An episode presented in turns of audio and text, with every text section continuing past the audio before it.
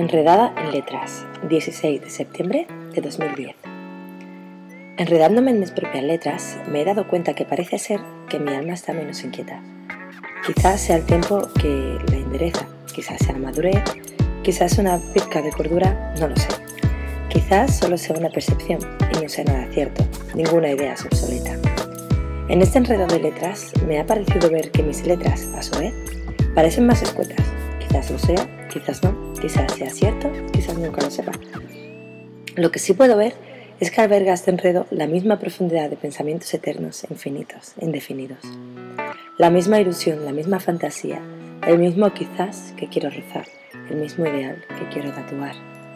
En mi alma, a modo visible, un tatuaje eterno, irresumible.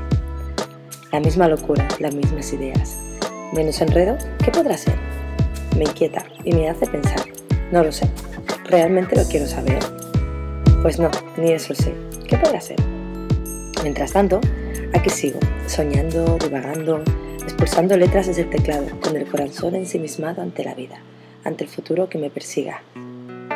Si puede el tiempo seguir mis vasos, que venga cargado de tinta para que siga escribiendo mi vida. Hay mucho por ver, creer, nacer, vivir con placer. Hay mucho que compartir, que sentir, que hacer latir. Esta es mi vida, con amor, con pasión, sin medida. Enredos en rima, palabras esculpidas con una fuente indefinida, enredada entre palabras, entre mis medas, desnudada en letras.